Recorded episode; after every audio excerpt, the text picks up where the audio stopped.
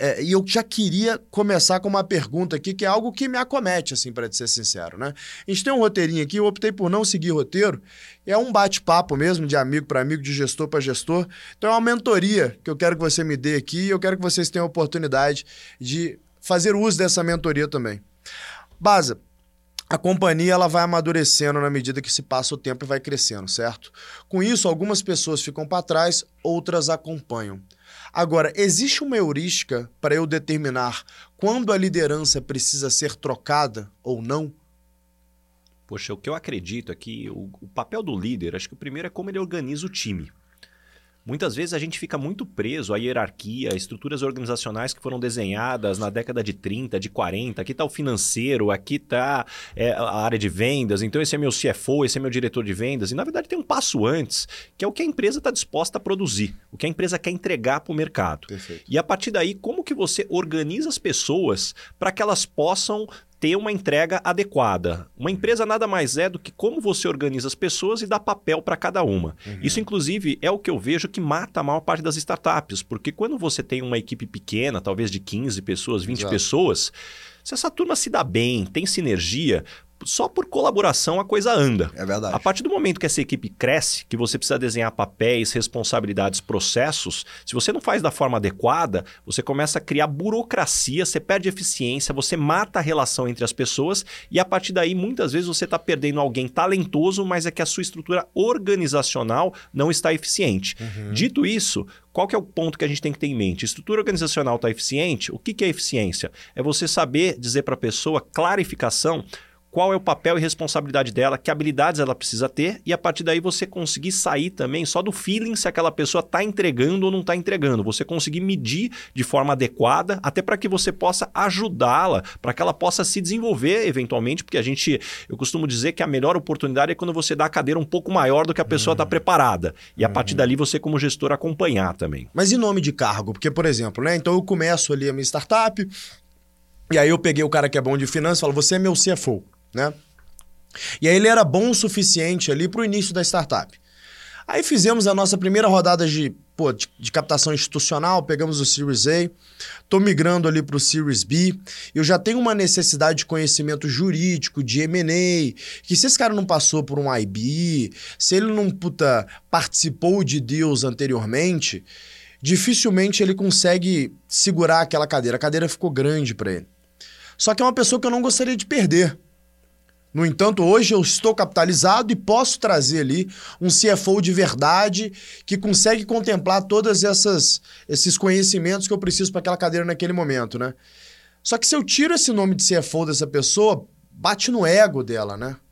Então, o que, que, eu posso fazer num momento como esse? É, acho que primeiro que tua leitura está adequadíssima, porque, infelizmente, Empresas crescem em velocidade exponencial. Exato. Pessoas não crescem em, forma, em velocidade exponencial. Verdade. As pessoas têm o seu ritmo de crescimento.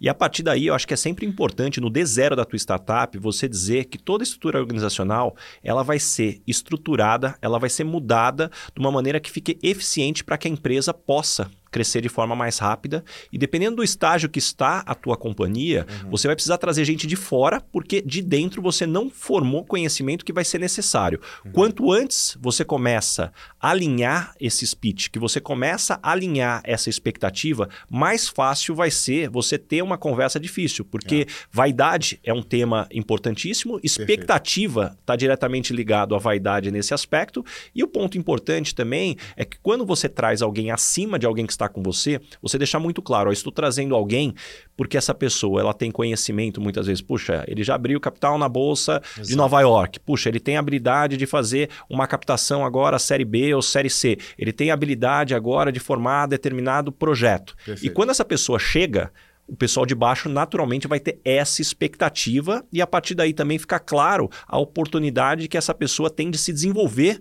com alguém mais sênior que está chegando. Perfeito. Você não deixa o ego dominar a discussão, né? Eu, eu, já passei por isso em alguns momentos na minha vida, né? De trazer gente mais sênior, mas conversar com aquela pessoa e falar: olha, você até agora você estava nesse papel, só que nesse papel é, a gente acha que não tem lugar para você na companhia tem lugar para você nesse outro papel aqui, trabalhando com essa outra pessoa. Agora, olha que oportunidade que você tem de trabalhar com essa outra pessoa e crescer para em um determinado momento, seja aqui ou seja em outro lugar, você exercer esse papel. Então, quando a pessoa não deixa o ego dominar, isso funciona. O problema é que não é todo mundo que tem esse controle. É, né? E é importante também, você muitas vezes numa discussão como essa, se você sentir que não está encaixando, tenta trazer exemplos de outras companhias. Para que a pessoa entenda que não é só com ela, não é uma sacanagem. Fala assim, olha, é o mercado da forma como ele se organiza. Inclusive, isso não vale só para o executivo, vale muitas vezes para o founder, Com que certeza. como CEO não está entregando o que precisa e ou ele vai ser movido para outra posição, ou vai para o conselho, ou deixa espaço para quem pode fazer o que a empresa precisa. Com certeza, cara. Isso é uma coisa que eu sempre tive muito claro para mim, com os meus sócios. Olha, a gente é acionista da companhia. Não é porque eu comprei a ação da Petrobras que eu vou entrar lá e vou trabalhar. Né? Uma coisa é ser acionista, a outra é ser executivo. O papel de executivo cabe àquele que de fato tem condições de entregar o melhor para a companhia. Enquanto for eu o melhor presidente para o G4, eu vou ser o presidente. Se amanhã ou depois eu achar que e os meus sócios acharem que eu não, não estou fazendo um bom trabalho, com todo o prazer do mundo, eu vou ficar uma semana no meu Ceará fazendo kite e deixar outra pessoa trabalhar por mim. Eu não tenho problema nenhum com isso, mas eu já tive, tá?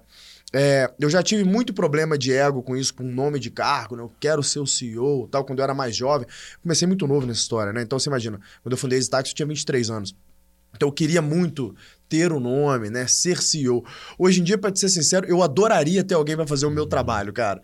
Para eu não ter que ter essa, essa cadeira aqui, porque é uma, é uma cadeira que pesa. A gente está falando aqui de uma empresa de 350 pessoas, uma empresa que cresce pra caramba, empresa que fatura centenas de milhões de reais. Então, é uma cadeira pesada e que eu gostaria de ter um pouco mais de tempo para mim e que eu não posso, eu tenho que abdicar.